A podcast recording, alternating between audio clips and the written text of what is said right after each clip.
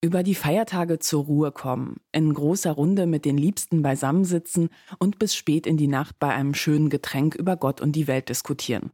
Wer wünscht sich das nicht? Doch einige Menschen sind schon froh, wenn der Besuch bei der Wahlfamilie gegen Ende nicht vollkommen eskaliert. Etwa weil Tante Erna nicht aufhören kann, über die angebliche Existenz einer großen Corona-Verschwörung samt involvierten Echsenmenschen zu dozieren, oder weil Opa Winfried bereits in der Familien-Messenger-Gruppe angekündigt hat, sich diesmal nicht den Mund verbieten zu lassen, wenn er sich mal wieder darüber auslässt, dass die Medien, also auch Cousine Anna, insgeheim allesamt von Geheimgesellschaften gesteuert werden. Wie geht man mit so etwas um? Gibt es überhaupt Hoffnung, dass eingefleischte Verschwörungsgläubige sich durch sachliche Argumente noch überzeugen lassen? Und ab welchem Punkt ist es vielleicht auch nachvollziehbar, sich zurückzuziehen? Gemeinsam mit der Sozialpsychologin Pia Lamberti habe ich genau darüber ein Buch geschrieben. In True Facts, was gegen Verschwörungserzählungen wirklich hilft, geben wir Tipps im Umgang mit Angehörigen und Freundinnen, die sich in verschwörungsideologische Fantasiewelten flüchten. Es folgt ein Ausschnitt aus unserem Buch, vorgelesen von Nicole Engeln, mit freundlicher Erlaubnis unseres Verlags. Das komplette Hörbuch gibt's überall dort, wo es Hörbücher gibt. Und das Buch in der Buchhandlung eures Vertrauens. Willkommen beim Denkangebot Podcast.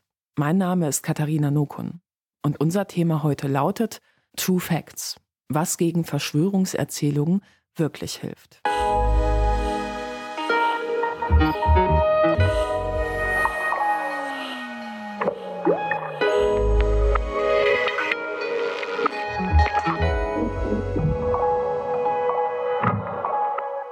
Wenn inhaltliches Diskutieren nichts mehr bringt. Ich vermisse es, stolz auf meine Mom zu sein.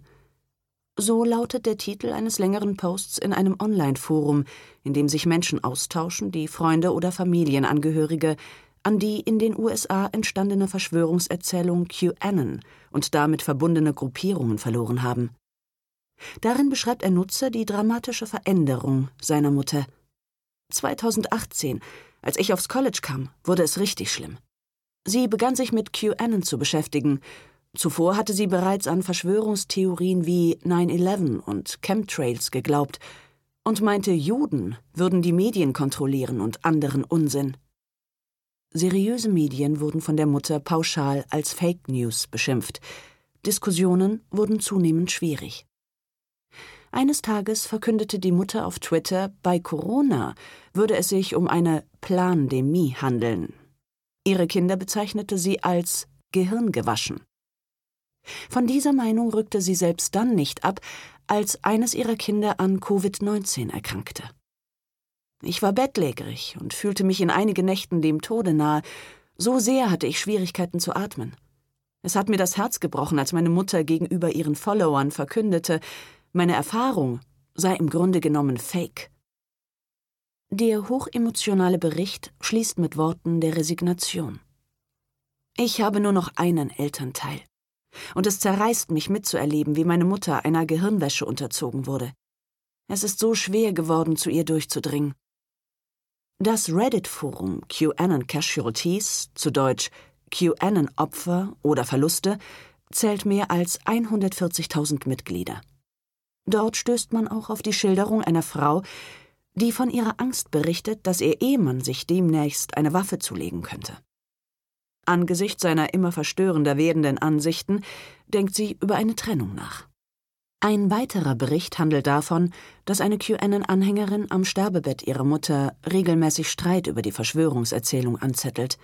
Die vielleicht letzten gemeinsamen Tage, die der Familie noch bleiben, sind geprägt von Unfrieden. In einem sehr bewegenden Text beschreibt eine junge Frau, wie sie sich zunehmend von den eigenen Eltern entfremdet fühlt, die sich auf einen angeblich drohenden Bürgerkrieg vorbereiten und mit Gleichgesinnten zu Schießübungen in den Wald fahren. Sie ist in der 37. Woche schwanger und schreibt, der Glaube an die Verschwörungserzählung sei ihren Eltern mittlerweile wichtiger als das eigene Enkelkind.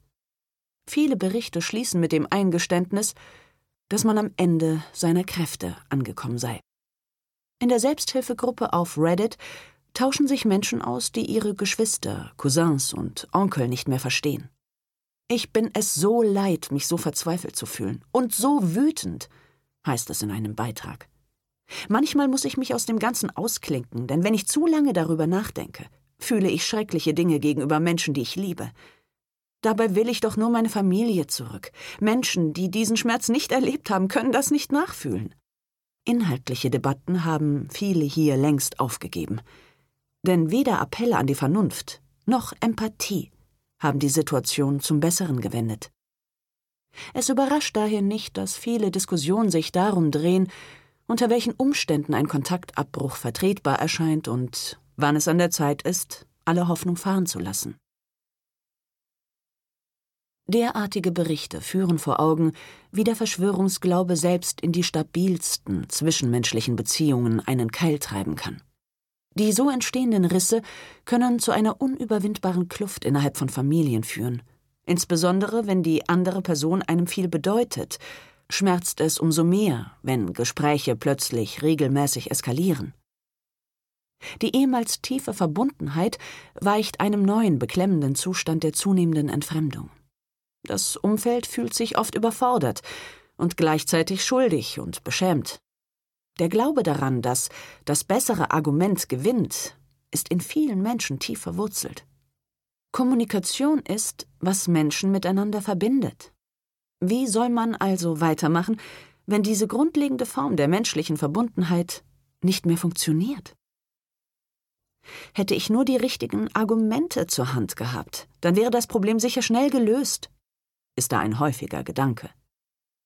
Dabei ist es wichtig, sich in solchen Situationen zunächst einmal klarzumachen, dass man mit derartigen Erfahrungen keineswegs allein ist. Es ist unglaublich schwer, gegen ein in sich geschlossenes Weltbild anzudiskutieren, und selbst wenn es gelingen sollte, ist dies meist ein überaus steiniger Weg. Im vorangegangenen Kapitel haben wir ausführlich die wichtigsten Tipps für den Austausch von Argumenten vorgestellt. Gleichwohl ist es wichtig, sich klarzumachen, dass dieser Ansatz sehr schnell an seine Grenzen stoßen kann, wenn eine Person in ihrem Glauben bereits stark gefestigt ist. Ehemalige Anhänger vergleichen ihren Weg hinaus aus dem Kaninchenbau einer Verschwörungsideologie oft mit dem Ausstieg aus einer Sekte.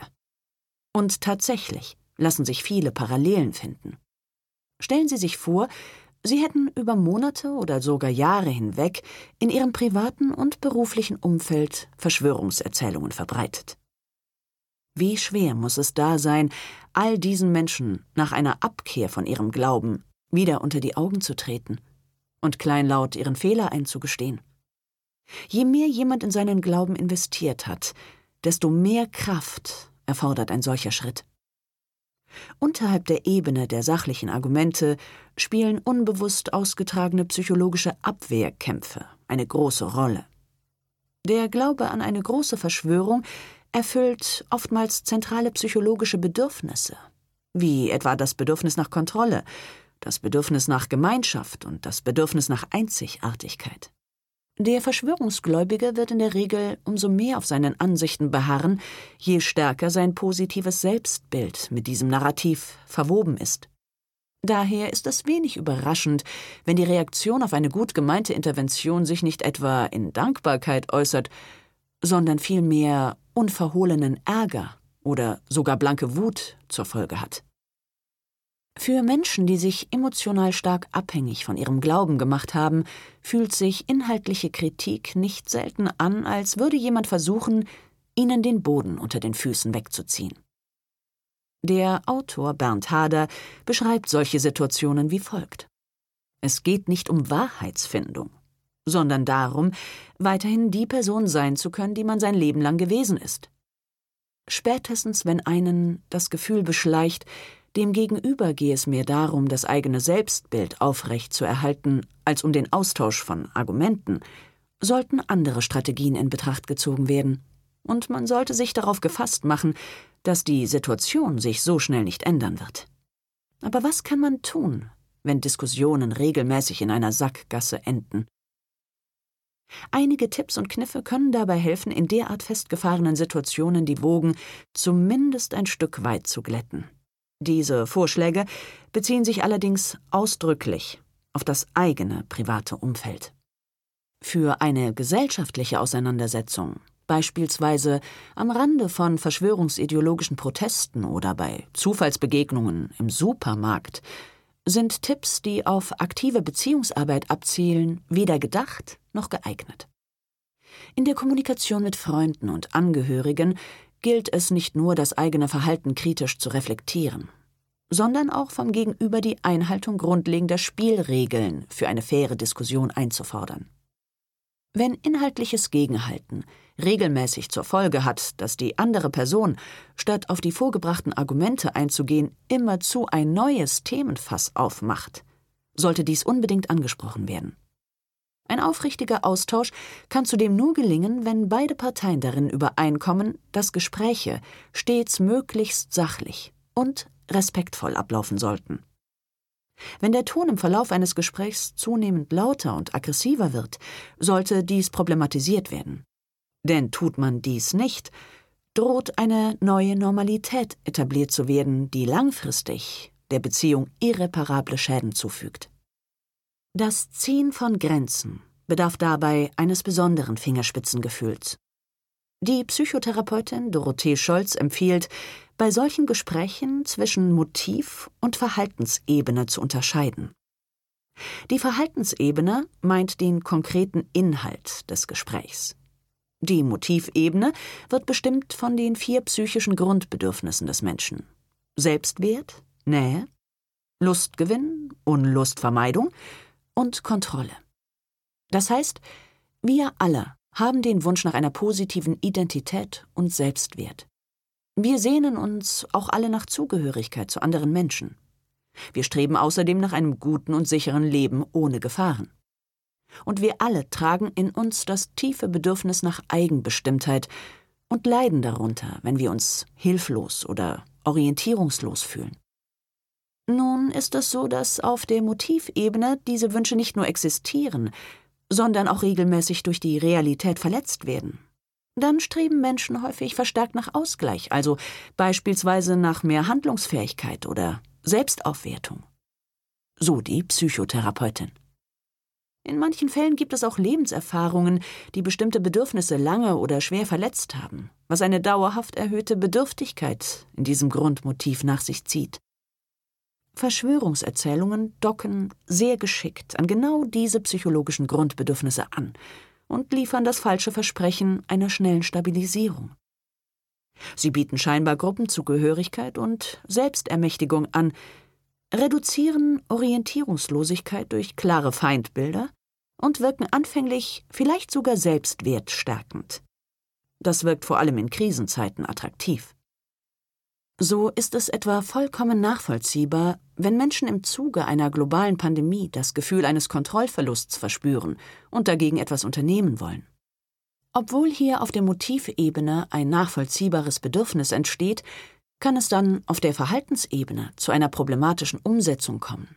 Etwa wenn im Rahmen des Glaubens an einen großen Plan das Weltbild zunehmend von Feindbildern und Schwarz-Weiß-Denken geprägt ist und Verhaltensempfehlungen zum Schutz der Gesundheit in den Wind geschlagen werden.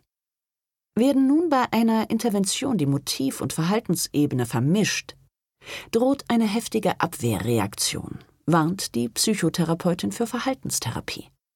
Was oft passiert, ist, dass nur die Verhaltensebene begrenzt wird, wenn der andere beispielsweise aggressiv wird. Was für den Menschen, der begrenzt wird, dann passiert, ist, dass er das Gefühl bekommt, sein Motiv werde ebenfalls abgewiegelt. Er denkt, es sei egal, dass er sich schlecht fühlt mit dieser Situation. Und mit dieser Wahrnehmung fühlt man sich natürlich dann bedroht. Die Psychotherapeutin rät daher dazu, sich vor einer Intervention stets empathisch in die andere Person hineinzuversetzen und sich zu fragen, welches Bedürfnis hinter dem jeweiligen Verhalten stecken könnte. Auf der Motivebene gilt es, dieses Bedürfnis anzuerkennen, indem der anderen Person vermittelt wird, keiner will dir dieses Motiv wegnehmen. Gleichzeitig wird auf der Verhaltensebene aber klar signalisiert, dass der gewählte Weg zur Umsetzung des jeweiligen Motivs problembehaftet ist. Dorothee Scholz erklärt diesen Ansatz wie folgt. Am ehesten hat man eine Chance, wenn man der Person aufzeigen kann, dass sich ihre Grundmotive auch gesünder erfüllen lassen. dass sie beispielsweise auch ohne Ideologie herzlich in einem Freundeskreis aufgenommen werden kann oder es Möglichkeiten gibt, eine Krise auch ohne Feindbilder zu verstehen und stärker nach Lösungen statt nach Schuldigen zu suchen. Für den konkreten Fall immer wieder aufs Neue eskalierender Gespräche schlägt die Psychotherapeutin folgende Intervention vor. Ich weiß, das Thema ist sehr wichtig für dich, aber ich fühle mich durch die Art, wie wir diskutieren, gerade unwohl. Eigentlich wünsche ich mir ein gutes Gespräch auf Augenhöhe mit dir, weil mich deine Gedanken wirklich interessieren. Hast du einen Vorschlag, wie wir respektvoll weiter diskutieren können? Hinter dieser speziellen Formulierung stehen zwei Annahmen. Zum einen neigen einige Menschen dazu, laut zu werden, wenn sie sich in ihren Kernüberzeugungen angegriffen fühlen. Deshalb ist der Verweis auf das Interesse an den Inhalten wichtig. Darüber hinaus wird ein Gefühl mangelnder Kontrolle durch die offene Frage am Ende aufgefangen, denn so wird der andere wieder in eine Position gebracht, selbst mitentscheiden zu können, wie man mit der verfahrenen Situation umgeht. Ein derartiges Wechselspiel zwischen Akzeptanz von Sorgen und Ängsten bei gleichzeitiger Begrenzung der problematischen Verhaltensmuster kann langfristig helfen, eine differenzierte Haltung beim Gegenüber anzuregen. Das Beispiel unterstreicht aber auch einen weiteren wichtigen Punkt. Oft ist es sehr zeitaufwendig, Menschen wieder aus dem Kaninchenbau ihres Verschwörungsglaubens herauszuholen. Die Erfolgschancen sind daher in der Regel größer, wenn es sich um Personen aus dem eigenen Umfeld handelt. Denn auf aktive Beziehungsarbeit ausgelegte Ansätze funktionieren nicht, wenn man zufällig im Supermarkt oder auf Demonstrationen ins Gespräch kommt. Zwischenmenschliche Beziehungen können sich durch den Glauben an Verschwörungserzählungen stark verändern. Wer vermeiden will, dass eine Freundschaft oder Beziehung daran zerbricht, sollte sich daher ehrlich fragen, unter welchen Bedingungen eine Aufrechterhaltung des Kontakts realistisch ist. Allen inhaltlichen Differenzen zum Trotz ist es niemals in Ordnung, vom anderen heruntergemacht zu werden. Wer Respekt für sich einfordert, darf ihn anderen nicht verweigern. So wie Verschwörungsgläubige nicht als irre und dumm beschimpft werden wollen, wollen Freunde und Angehörige in Gesprächen nicht systematisch abgewertet werden. Wer stets betont, im Gegensatz zu anderen selbst zu denken und keine Marionette zu sein, muss sich daher die Rückfrage gefallen lassen, ob derartige Aussagen auch die Haltung gegenüber dem eigenen privaten Umfeld widerspiegeln und ob man sich der verletzenden Wirkung bewusst ist.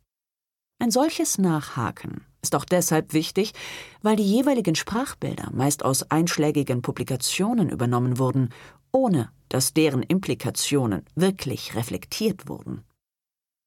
Sabine Riede ist gelernte Pädagogin und leitet seit 18 Jahren die Beratungsstelle Sekteninfo Nordrhein-Westfalen. Seit Ausbruch der Pandemie hat sich die Zahl der Beratungsanfragen dort vervierfacht, und in vielen Fällen geht es dabei um Verschwörungserzählungen. Menschen melden sich bei uns, wenn sie absolut nicht mehr weiter wissen, wenn sie sehr verzweifelt sind und der Glaube beispielsweise die Partnerschaft belastet, berichtet sie. Aber wie kann man sich eigentlich so eine Beratung vorstellen? In einem ersten Gespräch geht es zunächst darum, sich einen Überblick über die konkrete Situation zu verschaffen. Darauf folgen meist mehrere Sitzungen. Wenn die Bereitschaft da ist, wird auch der Verschwörungsgläubige eingeladen. An dem Punkt, an dem das Umfeld externe Hilfe hinzuzieht, ist der Leidensdruck meist schon immens. Er redet unentwegt auf mich ein, wird da etwa berichtet. Ich werde als Schlafschaf bezeichnet. Mein Mann schreit jetzt sogar rum, und eigentlich war er mal ein ganz netter. Verschwörungsgläubige verspüren oft einen starken Missionierungsdrang, der sich darin äußert, dass die jeweilige Überzeugung zum Dauerthema gemacht wird. Entsprechend wird in Beratungsgesprächen geschildert, dass Anhänger von Verschwörungsideologien Kollegen auf der Arbeit mit Bekehrungsversuchen belästigen, sie als Schlafschafe beschimpfen oder Druck ausüben, dass sie jetzt doch endlich aktiv werden müssten. Auch für das private Umfeld kann so ein Verhalten immens belastend sein. Wer die Haltung vertritt, dass eine Aufrechterhaltung der Beziehung nur dann möglich ist, wenn die Missionierungsversuche eingestellt oder zumindest auf ein Minimum zurückgefahren werden, sollte das Problem ansprechen. In einigen Fällen kann hier ein klärendes Gespräch helfen, bei dem man sich auf klare Grenzen einigt. Statt die andere Person mit Vorwürfen zu attackieren, sollte vielmehr die emotionale Beziehungsebene angesprochen werden. Ich merke, dass dich dieses Thema gerade sehr beschäftigt. Du bedeutest mir viel, ich möchte mich nicht mit dir streiten. Deshalb wäre ich froh, wenn wir einen Weg finden würden, damit anders umzugehen. Im besten Fall hat die Person schlichtweg nicht gemerkt, wie das beständige Verbreiten der eigenen Überzeugungen auf andere wirkt und ist durchaus offen für eine Änderung des Verhaltens, da sie die Beziehung zum Umfeld ebenfalls nicht beschädigen möchte. Sehr oft geht es bei Anfragen an Beratungsstellen auch um die eigenen Eltern, die bereits in Rente sind. Da heißt es etwa, ah, ich habe jetzt schon so viel erklärt und immer wieder versucht, den Glauben zu entzaubern, aber sie hören einfach nicht auf mich. Im Gegenteil, es wird sogar immer schlimmer. Wenn die Situation bereits festgefahren ist und Gespräche zunehmend eskalieren, rät Sabine Riede davon ab, weiter auf inhaltliche Diskussionen zu setzen. Wir haben immer wieder erlebt, dass Gegenrede dazu führen kann, dass es nur noch schlimmer wird. Der andere sucht dann im Internet nach neuen Beweisen. Es schaukelt sich weiter auf und man ist immer wütender aufeinander. In solchen Situationen sollte das Umfeld versuchen, aktiv gegenzusteuern und diese Spirale zu durchbrechen. Beschwichtigung in Form von Zustimmung zu den jeweiligen Thesen sei allerdings der falsche Weg, so die Leiterin der Beratungsstelle. Vielmehr gilt es mitzuteilen, man habe zwar verstanden, dass die Ansichten in einigen Punkten weit auseinandergehen, aber gleichzeitig zu betonen, uns verbindet doch noch so vieles mehr. So wird Raum geschaffen, um die Beziehung zunächst auf emotionaler Ebene wieder zu stabilisieren. Besonders dann, wenn es so wirkt, als würden alle Gedanken der anderen Person unablässig um die Verschwörungserzählung kreisen, kann es Sinn machen, das Gespräch in eine vollkommen andere Richtung zu lenken. Stark in ihrem Glauben gefestigte Anhänger, die einer Vielzahl einschlägiger Gruppen auf Messengern und bei sozialen Netzwerken beigetreten sind, sehen sich Tag für Tag einem nie abreißenden Strom immer neuer Schreckensnachrichten und Hassbotschaften ausgesetzt. Wenn solche Kanäle zur hauptsächlichen Informations- und Kommunikationsquelle geworden sind, bewegen sich Menschen in einem konstant von Hass, Stress und Angst bestimmten Nachrichtenökosystem. Ein bewusstes Ausblenden der Verschwörungserzählung und das Lenken der Aufmerksamkeit auf andere Themen kann dazu beitragen, diesen Teufelskreis kurzfristig zu durchbrechen und zu erreichen, dass der andere bei seiner obsessiven Beschäftigung zumindest eine Atempause einlegt. Bei einem stark gefestigten Glauben kann es zu Situationen kommen, in denen irgendwann jegliche inhaltliche Intervention, selbst in Form von Fragen, als Angriff gewertet wird. Angesichts solcher verhärteten Fronten ist die bewusste Verlagerung der Kommunikation auf die emotionale Ebene und das Umschiffen der Verschwörungserzählung manchmal die letzte verbleibende Option, um einen endgültigen Bruch zu vermeiden. Das Umfeld beschränkt sich dann darauf, in einer Warteposition zu verharren und ein, womöglich sogar letzter, Anker außerhalb der zunehmend von Angst und Hass geprägten Glaubenswelt zu sein. Neben dem Wechseln des Gesprächsthemas können hierbei auch konkrete positive gemeinsame Erlebnisse hilfreich sein. Wenn es um die Eltern geht, kann man etwa vorschlagen, gemeinsam alte Fotoalben anzuschauen und so bessere Zeiten in Erinnerung rufen. Geht es um den Partner oder einen guten Freund? Wäre ein gemeinsamer Ausflug in die Natur oder ein Kochabend eine Option? Auch wenn es trivial klingen mag, kann dies doch in einigen Fällen viel bewirken, wenn es darum geht, die Fixierung auf das Thema zu durchbrechen. Solche Strategien helfen zudem bewusst zu machen, dass es neben der Verschwörungsideologie noch mehr im Leben gibt, das einem ein positives Gefühl geben kann. Manchmal kann es auch zielführend sein, eine ganz grundlegende Frage zu stellen. Wie geht es dir eigentlich gerade? So lässt sich ergründen, ob ein tiefergehendes Problem vielleicht der Auslöser für die Beschäftigung war und was die Anziehungskraft derartiger Narrative für den anderen ausmacht. Der Glaube kann in einigen Fällen schließlich auch Ausdruck einer Art Flucht vor realen Problemen sein. Wer überzeugt ist, ein Bürgerkrieg stehe kurz bevor, dessen finanzielle Schwierigkeiten verlieren angesichts der viel größeren Bedrohung auf einen Schlag massiv an Bedeutung. Das Horten von Lebensmitteln und Verbarrikadieren der Wohnung kann in solchen Momenten die Illusion von Kontrolle über das ansonsten aus den Fugen geratene Leben geben. Plötzlich klare Schuldige benennen zu können, fühlt sich gerade in schwierigen Situationen für einige Menschen durchaus entlastend an. Empathie mit den individuellen Lebensumständen des anderen ist daher mindestens so wichtig wie der Austausch auf sachlicher Ebene. Das Sprechen über private Probleme und gemeinsam erarbeitete Lösungsansätze können den so identifizierten Leidensdruck lindern und dem Verschwörungsglauben langfristig den Nährboden entziehen. Auch Sabine Riede betont, dass die Lösung im Einzelfall oft gar nicht in der inhaltlichen Auseinandersetzung mit der Verschwörungserzählung, sondern vielmehr in der Beschäftigung mit den dahinter womöglich stehenden Sorgen und Nöten liegt. Im Gespräch schildert sie den Fall eines Ehepaars. Er setzte sich aufgrund seines Glaubens an eine große Corona-Verschwörung immer wieder bei der Arbeit über Hygienemaßnahmen zur Pandemieeindämmung hinweg. Infolgedessen drohte schließlich die Kündigung, weil der Arbeitgeber das Ansteckungsrisiko nicht verantworten wollte. Im Beratungsgespräch stellte sich dann Folgendes heraus. Sie war Feuer und Flamme für ihren Job und er eigentlich schon seit vielen Jahren nicht mehr. Mit dem Arbeitgeber wurde dann die Lösung gefunden, dass er in den frühen Ruhestand geht. Das Ehepaar begann darüber zu sprechen, was der jeweils andere vom Leben erwartete, und lernte sich so auch ein Stück weit neu kennen. Es stellte sich heraus, dass die ständige Erschöpfung von der Arbeit, gepaart mit einer tiefen Sehnsucht, zu Lebzeiten noch die eigenen Träume zu verwirklichen, den man schon seit längerem beschäftigte. Jedoch war er all die Jahre nicht in der Lage gewesen, dies zu artikulieren, weil er das Gefühl hatte, für die Familie immer funktionieren zu müssen. Die drohende Kündigung infolge des Verschwörungsglaubens stellte für ihn somit vielleicht unterbewusst sogar eine Art willkommenen Ausweg aus dieser verfahrenen Situation dar. Im Ruhestand begann er dann, sich mit Dingen zu beschäftigen, die ihn mit Freude erfüllten. Seine Ansichten haben sich in den folgenden Monaten zwar nicht komplett geändert, der Verschwörungsglaube ist aber deutlich in den Hintergrund getreten. Er ist jetzt wieder mein liebevoller Mann, der er früher war, lautete die glückliche Rückmeldung an die Beratungsstelle. An diesem Beispiel zeigt sich allerdings eine wichtige Erkenntnis.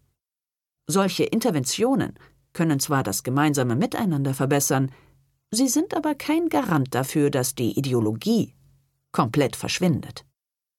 Verschwörungsideologische Gruppierungen vermitteln ihren Anhängern oft das Gefühl, etwas Bedeutsames zu leisten, einen Unterschied in der Welt machen zu können und eben mehr als nur ein kleines Rädchen im Getriebe zu sein.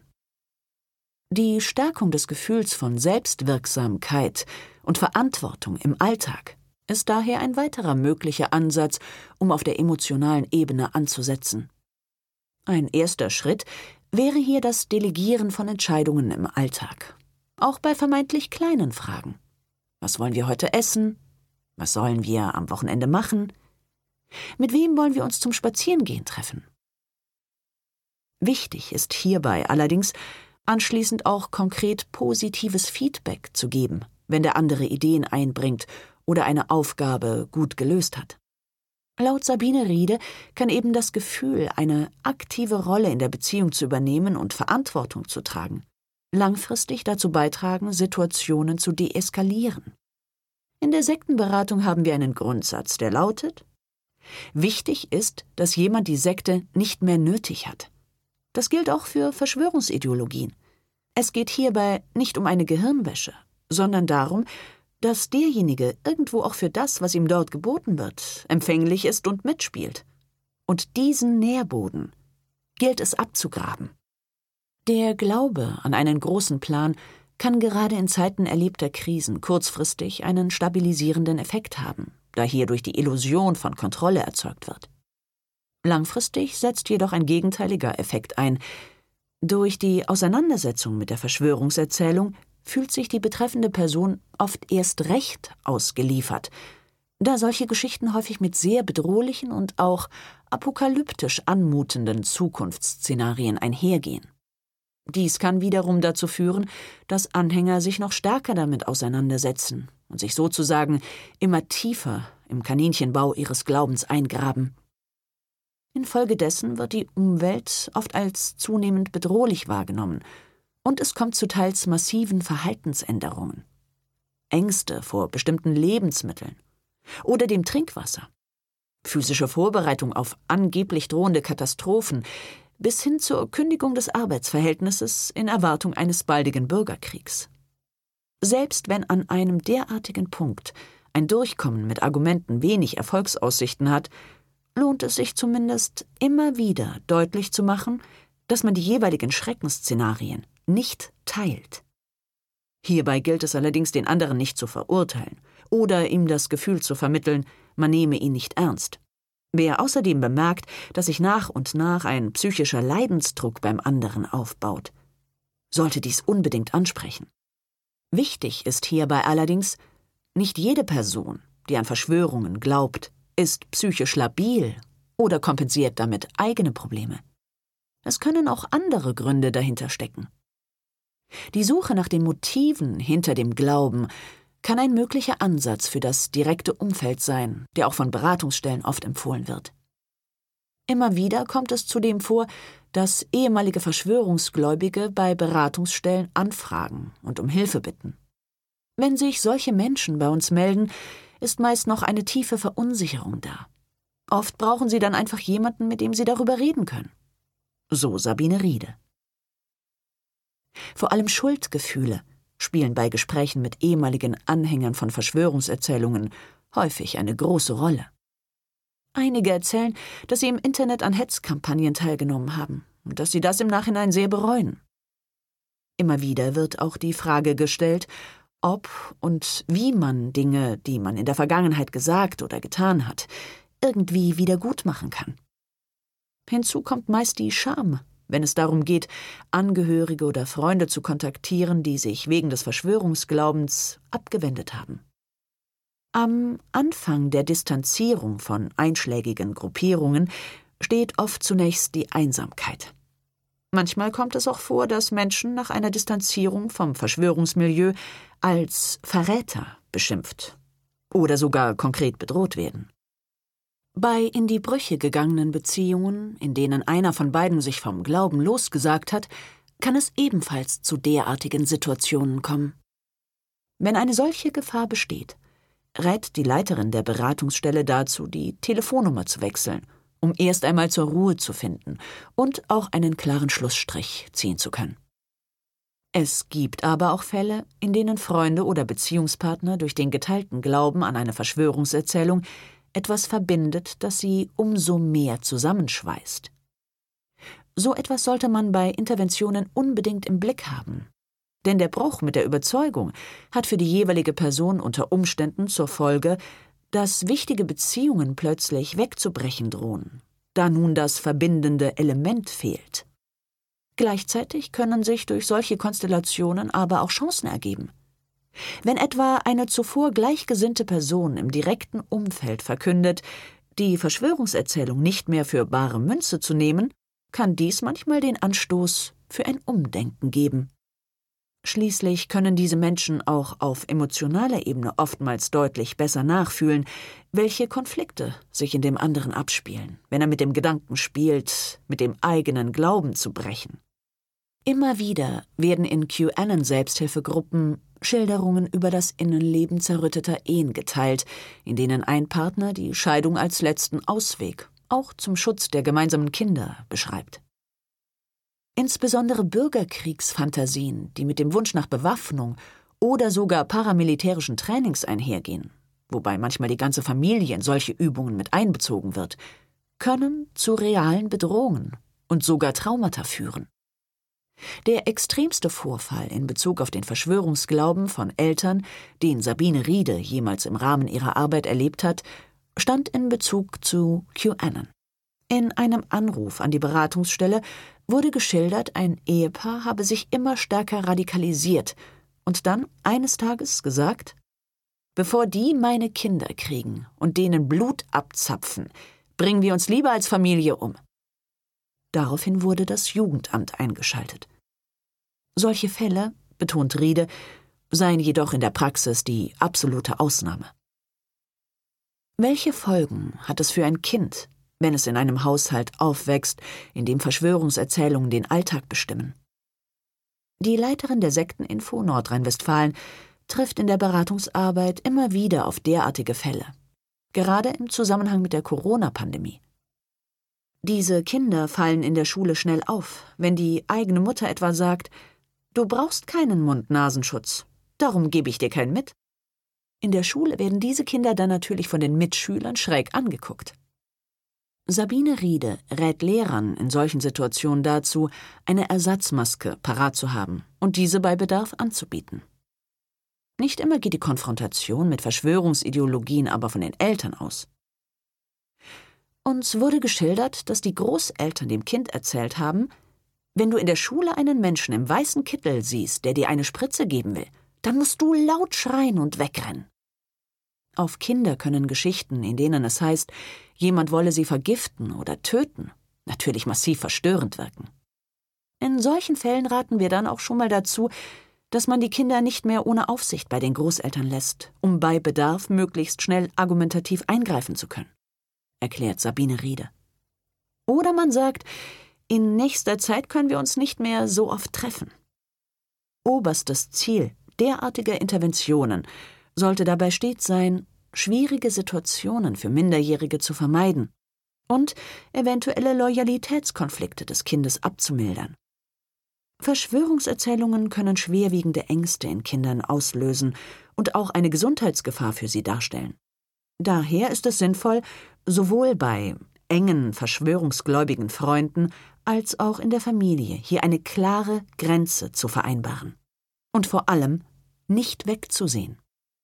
Verschwörungsideologen mobilisieren immer wieder Kinder von Anhängern und laden sie beispielsweise in geschlossene Messenger-Gruppen ein, um sie stärker in diese Welt zu ziehen. Sabine Riede berichtet von einem Fall, in dem eine junge Frau sich Sorgen um ihre jüngere Schwester machte, die noch im Haushalt der verschwörungsgläubigen Eltern lebte. Ihre Intervention sah so aus, dass sie beschloss, mehr Zeit mit ihrer kleinen Schwester allein zu verbringen, um ihr so immer wieder aufs Neue Alternativen zum elterlichen Glauben aufzuzeigen. Wie wir bereits gesehen haben, gibt es kein Patentrezept zum Umgang mit Verschwörungsgläubigen. Dazu sind nicht nur die individuellen Geschichten, sondern auch die zwischenmenschlichen Beziehungsgeflechte dahinter schlichtweg zu verschieden. Angehörige und Freunde stellen sich oft die Frage, ab wann ein Kontaktabbruch vertretbar erscheint. Viele Posts in einem eingangs zitierten Reddit-Forum zum Thema QAnon wirken fast so, als suchten die Verfasser dort eine Art Absolution für das endgültige Kappen aller Verbindungen. Derartige Entscheidungen fallen niemandem leicht, besonders wenn es um enge Angehörige, den Partner oder langjährige Freundschaften geht. Wer über einen solchen Schritt nachdenkt, sollte daher zunächst die Alternativen evaluieren. Druck und Drohungen sind in zwischenmenschlichen Beziehungen nie ein adäquates Mittel. Sabine Riede rät stark davon ab, Verschwörungsgläubigen mit einem Kontaktabbruch zu drohen, in der Hoffnung, eine Veränderung der Einstellung quasi erzwingen zu können. Die meisten schalten dann sofort auf Stur. Sie haben durch ihre Beschäftigung mit der Verschwörungsideologie sowieso oft das Gefühl, sie gehörten einer neuen Gruppe an. Sie haben neue Freunde gefunden, sie fühlen sich bestätigt. Mit Kontaktabbruch zu drohen, würde eher zu einem Trotzverhalten führen. Bei wiederkehrenden Eskalationen sei es daher eher ratsam, zunächst eine Kontaktpause vorzuschlagen. Etwa indem man sagt, wir streiten uns in letzter Zeit so viel. Hm? Lass uns da mal Ruhe reinbringen. Wir gehen dann aber wieder aufeinander zu. Oder wir machen jetzt mal jeder was für sich. Aber ich freue mich dann auch, dich wiederzusehen. Eine solche Atempause kann in einigen Fällen dazu führen, dass dem anderen womöglich erst bewusst wird, wie viel ihm an der anderen Person liegt und dass sie schmerzlich fehlt. Infolgedessen ist dann oft auch eine größere Bereitschaft da, Grenzen zukünftig zu respektieren. Die Hoffnung, dass ein radikaler Bruch wie eine Art Weckruf auf die betreffende Person wirken könne, stellt sich oft als trügerisch heraus. Im Zuge einer zunehmenden Radikalisierung kann es nämlich passieren, dass Verschwörungsgläubige den Kontakt zu Andersdenkenden nach und nach kappen und das eigene soziale Leben immer stärker in Gruppierungen Gleichgesinnter hineinverlagern. Dort werden sie in ihrer jeweiligen Haltung dann nur noch mehr bestärkt. Im Buch Escaping the Rabbit Hole schildert ein ehemaliger Anhänger sehr eindrücklich die Folgen einer solchen Dynamik. Wenn du einmal draußen bist, dann fühlst du dich leer. Es gibt sehr schüchterne und introvertierte Menschen, für die ist ihre Verschwörungsgruppe alles, was sie haben. Wenn sie die Gruppe verlassen, dann sind auch ihre wenigen Freunde fort. Das ist ein sehr traumatisches Erlebnis. Die Psychotherapeutin Dorothee Scholz empfiehlt daher, solange es geht, die emotionale Verbindung zu dem betreffenden Menschen aufrechtzuerhalten. Gleichzeitig aber im Blick zu haben, dass es eben auch Grenzen geben muss und dass es auch legitim ist, diese für sich einzufordern. Letztendlich sollte man sich immer wieder klar machen, dass kein Mensch einen anderen gegen seinen Willen aus dem Kaninchenbau verfestigter verschwörungsideologischer Denkmuster ziehen kann. Man kann ein Angebot machen, unterstützen, immer wieder Impulse setzen. Doch die Entscheidung, mit dem Glauben zu brechen, liegt nicht in den eigenen Händen. Eine solche Erkenntnis, dass es eben Grenzen der eigenen Möglichkeiten gibt, kann entlastend wirken. Gerade weil Interventionen bei einem stark gefestigten Glauben meist eine langfristige Angelegenheit sind, ist es umso wichtiger, dabei auch die eigene psychische Gesundheit nicht aus den Augen zu verlieren. Solche Situationen können extrem belastend sein. Zudem können verschwörungsideologische Überzeugungen in Zeiten der Pandemie dazu führen, dass Anhänger ein Gesundheitsrisiko darstellen, weil sie sich allen vor Ansteckung schützenden Maßnahmen verweigern. Auch der im Verschwörungsglauben oft enthaltene Rassismus und Antisemitismus ist für das Umfeld meist nur schwer ertragbar. Sollte der Kontakt in solchen Fällen trotzdem aufrechterhalten werden, gilt es auf jeden Fall, trotzdem klar zu signalisieren, dass man die Ansichten keineswegs teilt. Insbesondere bei rassistischen oder antisemitischen Erzählungen ist es zudem wichtig, unabhängig vom Grad der verbliebenen Gesprächsbereitschaft, nicht einfach über entsprechende Aussagen hinwegzusehen, da Schweigen auch als Zustimmung gewertet werden kann. Wenn es trotz der genannten Strategie nicht gelingt, die Situation nachhaltig zu verbessern, und man merkt, dass einen die Beschäftigung mit dem Thema stark belastet, ist es verständlich, sich erst einmal aus Selbstschutz zurückzuziehen und eine Pause einzulegen.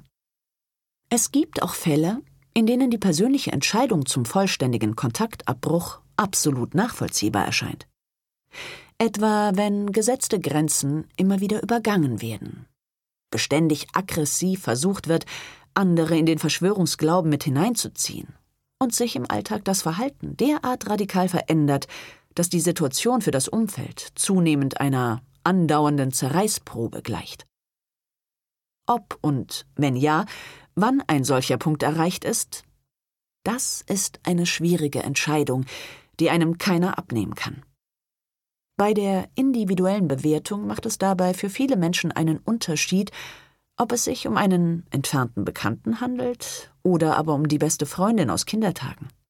Entscheidend sind aber immer auch die eigenen Kapazitäten, mit der manchmal sehr umfassenden Veränderung des anderen umzugehen, vor allem wenn die Auseinandersetzung damit langfristig an die eigene Substanz geht und die Überzeugungen und Handlungen dieser Person auch andere gefährden.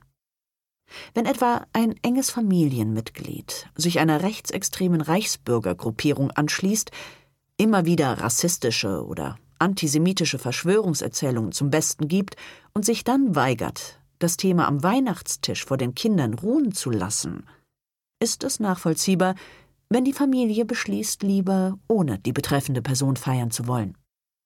Da es sich bei Reichsbürgern zudem um ein Milieu mit hoher Gewaltbereitschaft handelt, sollten die Folgen dieser Ideologie für andere Menschen und auch die Sicherheit des eigenen Umfelds hierbei niemals außer Acht gelassen werden.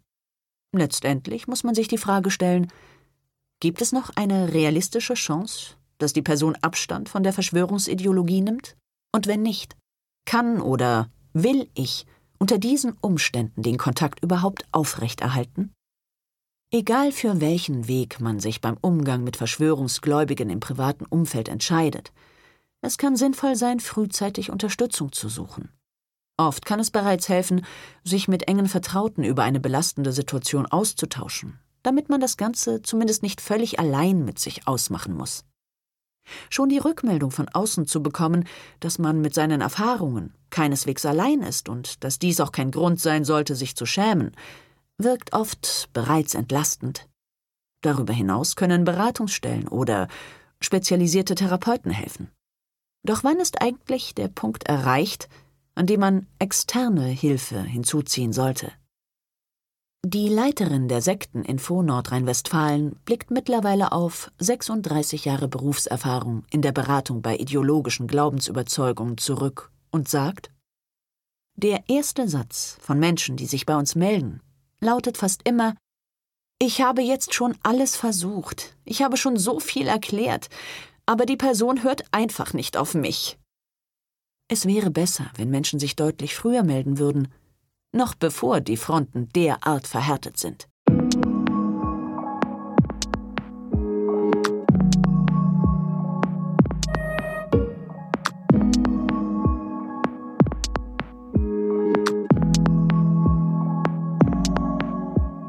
Verschwörungsideologien als Gefahr für die Gesellschaft.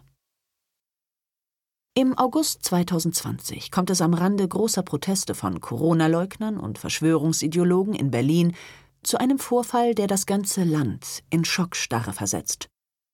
Trump ist in Berlin, die ganze Botschaft ist hermetisch abgeriegelt. Wir haben fast gewonnen, schreit eine junge Frau mit Dreadlocks heiser von der kleinen Bühne vor dem Reichstag ins Mikrofon. Wir müssen jetzt beweisen, dass wir alle hier sind. Und wir gehen da drauf und holen uns heute hier und jetzt unser Hausrecht. Daraufhin setzt sich eine Menge aus mehreren hundert Menschen in Bewegung. Sie überwinden Absperrungen und rennen auf den Sitz des Deutschen Bundestags zu. An diesem Tag entstehen Bilder, die in der rechtsextremen Szene noch lange wie eine Trophäe herumgereicht werden – Einige wenige Polizeibeamte versuchen die Menge davon abzuhalten, das Parlamentsgebäude zu stürmen. Reichsbürger und QAnon-Anhänger posieren mit Reichsflaggen vor dem Deutschen Bundestag. Als Bernd diese Bilder in den Nachrichten sieht, hat er einen Kloß im Hals. Denn er weiß, irgendwo, inmitten dieser Menge, ist ein Mitglied seiner Familie. Er versteht bis heute nicht, wie es so weit kommen konnte. Denn eigentlich schien bis vor einem Jahr alles normal. Doch mit Ausbruch der Pandemie wurde plötzlich alles anders. Anna ist Mitte 20, gebildet, steht mitten im Leben. Doch die Beschäftigung mit Geschichten über ein angebliches großes Corona-Komplott wird sie wenige Monate später zu der Demonstration von rechtsextremen Verschwörungsideologen führen. Davor hatte sie mit Verschwörungserzählungen, soweit ich weiß, nichts am Hut, berichtet uns Bernd. Durch das Internet sei sie dann aber schnell in Kontakt mit allerhand radikalen Gruppierungen gekommen. Schon bald war Anna überzeugt, Corona sei ein großer Schwindel. Überall sah sie plötzlich mächtige Eliten am Werk. Egal ob Kondensstreifen am Himmel oder Maskenpflicht im Supermarkt. Durch die Brille der Ideologie deutete sie alltägliche Beobachtungen als untrügliche Zeichen dafür, dass eine neue Weltordnung drohe. Zu Beginn der Pandemie wurde die Familie mit Links zu Videos bombardiert, später auch dazu gedrängt, mit zu Demonstrationen zu kommen. Die junge Frau kapselte sich mehr und mehr von ihrem bisherigen Umfeld ab, wähnte sich in einer Diktatur und sprach davon, in den Widerstand gehen zu wollen. Man fühlt sich machtlos, sagt Bernd.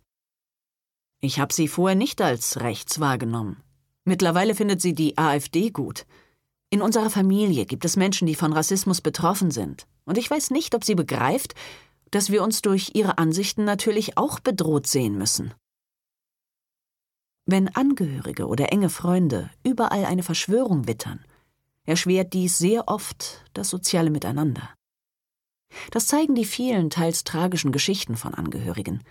Aber auch für die Gesellschaft hat so ein Weltbild Konsequenzen, und daher ist es wichtig, sich kritisch mit den politischen und gesellschaftlichen Implikationen von Verschwörungsideologien auseinanderzusetzen.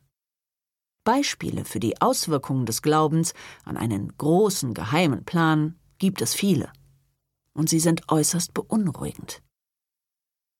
Die direkten Folgen zeigen sich auch bei Verschwörungserzählungen über den neuen Mobilfunkstandard 5G, welche weltweit zu gewalttätigen Übergriffen führten. In der peruanischen Provinz Acobamba hielten Dorfbewohner acht Techniker eines Internetanbieters mehrere Tage lang gefangen und ließen sie erst nach Verhandlungen wieder frei. Behörden auf der ganzen Welt gehen zudem davon aus, dass zahlreiche Anschläge im Zusammenhang mit dem Mobilfunk auf das Konto von Anhängern der 5G-Verschwörungserzählung gehen.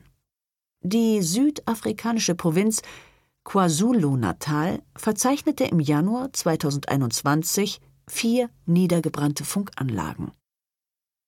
In den Niederlanden gingen 2020 mehr als ein Dutzend Masten in Flammen auf. An einem der Tatorte stießen Beamte auf den Schriftzug Fuck 5G. Infolge der Sachbeschädigung fiel mancherorts das Mobilfunknetz im Umkreis von mehreren Kilometern aus. Auch Notfallsysteme waren betroffen.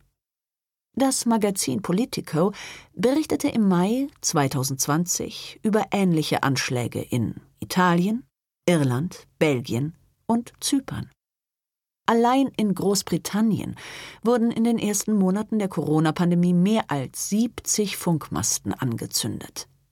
Einer der Angriffe richtete sich gegen eine Anlage an einem Krankenhaus in Birmingham. Es ist herzzerreißend genug, dass Familien nicht am Bett von schwerkranken Angehörigen sein können, schrieb der damalige Geschäftsführer von Vodafone UK, Nick Jeffrey, in einem Beitrag. Noch bedrückender ist, dass ihnen jetzt selbst der kleine Trost eines Telefon- oder Videoanrufs aufgrund der egoistischen Handlung einiger verblendeter Verschwörungstheoretiker verweigert wird. Zwischen März und Juni 2020 hat die britische Branchenorganisation Mobile UK mehr als 200 Attacken gegen Mitarbeiter von Mobilfunkunternehmen registriert. Nicht immer blieb es bei Pöbeleien und Beschimpfungen. Man stieß auf versteckte Rasierklingen an Mobilfunkmasten. Ein Mann wurde mit einem Messer angegriffen und musste im Krankenhaus behandelt werden. Der Ausbruch der Corona-Pandemie zog eine neue Welle der Gewalt aus der verschwörungsideologischen Szene nach sich. Im Oktober 2020 explodierte ein selbstgebauter Sprengsatz vor dem Leibniz-Institut in Berlin. Vor Ort stießen Beamte auf ein Bekennerschreiben, in dem sich Gegner der staatlichen Corona-Maßnahmen zu dem Anschlag auf die Forschungseinrichtung bekannten. Auch Impf- und Testzentren standen und stehen immer wieder im Fokus verschwörungsideologisch motivierter Straftaten. In Hamburg wurde im März 2021 ein Plakat mit einer Sprengstoffanleitung angebracht, um einen Bombenanschlag auf das örtliche Impfzentrum durchzuführen. Im Januar 2021 musste ein ICE im bayerischen Schweinfurt eine Notbremsung einlegen. Auf den Gleisen war eine Blockade aus Holzlatten und Planen errichtet worden. Behörden gehen davon aus, dass die Täter dem Spektrum der Gegner von Corona-Maßnahmen zugerechnet werden können. Gilles de Kirchhoff, Antiterrorkoordinator der EU, warnte 2020 vor einer neuen Form von Terrorismus – ausgelöst durch Verschwörungsideologien. Besorgniserregend ist vor allem auch die große Zahl antisemitischer Hetzkampagnen im Zusammenhang mit Verschwörungserzählungen rund um die Pandemie. Gewalt gegen Medien durch Anhänger von Verschwörungsideologien ist ein internationales Phänomen. Denn das Narrativ einer gesteuerten Presse ist fester Bestandteil so gut wie jeder Verschwörungserzählung. Journalisten werden dadurch immer wieder zur Zielscheibe für Hass und Hetze bis hin zu konkreter Gewalt. Julius Geiler, der für den Tagesspiegel im November 2020 bei einer Demonstration der verschwörungsideologischen Querdenken-Gruppierung in Leipzig vor Ort gewesen war, sagte gegenüber jetzt.de, er sei sehr froh gewesen, in der aufgeheizten Situation vor Ort einen Helm dabei gehabt zu haben. Das rettet einfach Leben, wenn man damit rechnen muss, dass Steine oder Flaschen fliegen, wie es in Leipzig auch der Fall war. Sarah Ulrich, Landeskorrespondentin der Taz für Sachsen, Sachsen-Anhalt und Thüringen, schilderte ihre Erlebnisse wie folgt. Vor dem Leipziger Hauptbahnhof ist eine große Kreuzung. Die Demo-Teilnehmenden sollten abreisen, aber das wollten sie natürlich nicht. Wir MedienvertreterInnen standen alle in der Mitte, um uns herum ein Kreis aus PolizistInnen. Um diesen Kreis herum eine sehr aggressive Masse an Leuten, die uns angefeindet haben. Wir wurden immer wieder heftig beschimpft als Lügenpresse, als Medienzen. Und wir konnten nicht raus. Laut einer Erhebung des Europäischen Zentrums für Presse- und Medienfreiheit, ECPMF, kam es in Deutschland 2020 zu 69 tätlichen Angriffen auf Pressevertreter, so vielen wie nie zuvor. 71 Prozent der Attacken fanden im Kontext von Demonstrationen im Zusammenhang mit der Pandemie statt.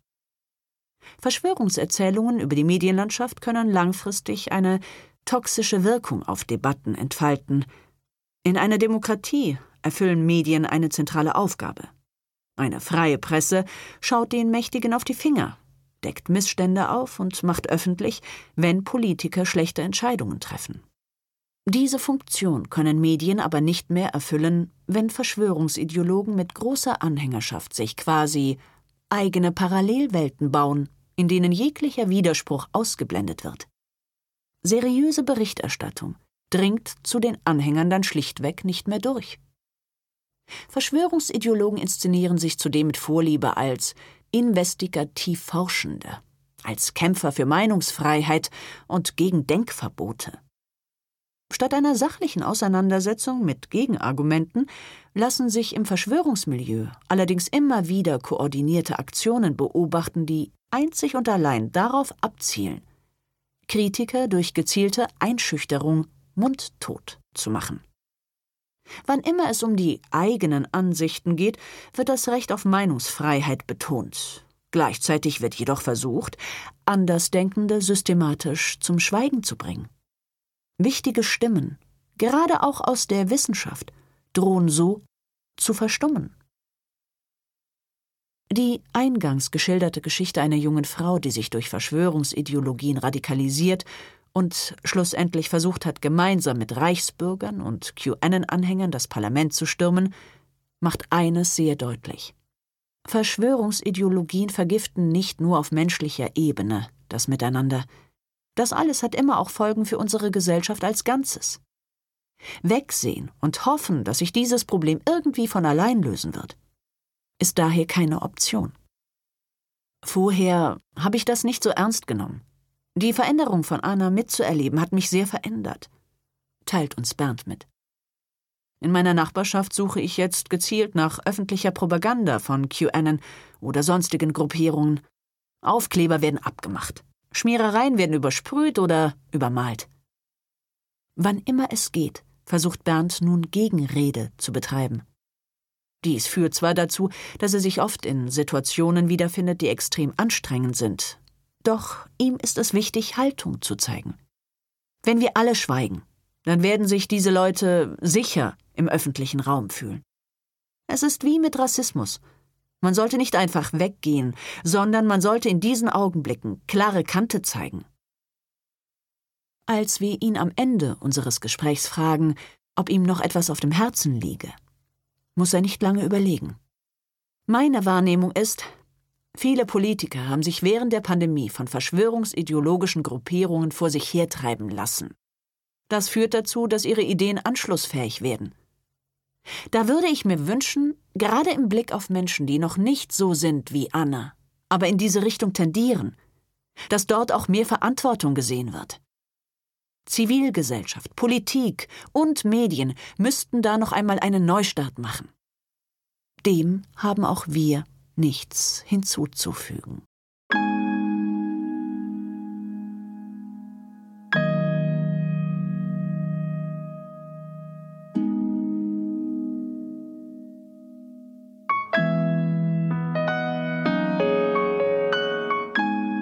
Ich muss sagen, gerade das Gespräch mit Bernd und auch Diskussionen mit anderen Angehörigen und Freundinnen von Verschwörungsanhängern ist mir wirklich nahegegangen. Man spürt bei vielen Leuten aus dem Umfeld einfach eine riesengroße Hilflosigkeit. Viele machen sich auch Vorwürfe. Und letztendlich muss man sagen, ich freue mich natürlich über jeden und jede, die sagt, Ich will diese Person aus meinem Umfeld nicht an diese Ideologie verlieren und kämpfe auch darum, sie da irgendwie rauszuziehen, weil ich mir Sorgen mache, aber auch, weil ich das politisch brandgefährlich finde. Gleichzeitig ist es aber auch nachvollziehbar, wenn man irgendwann für sich beschließt, das tut mir einfach nicht gut. Ich kann das gerade nicht. Oder ich will das vielleicht auch nicht mehr. Auch das kann eine total nachvollziehbare Entscheidung sein. Auch für Menschen, die sich eben so entschieden haben, ist dieses Buch.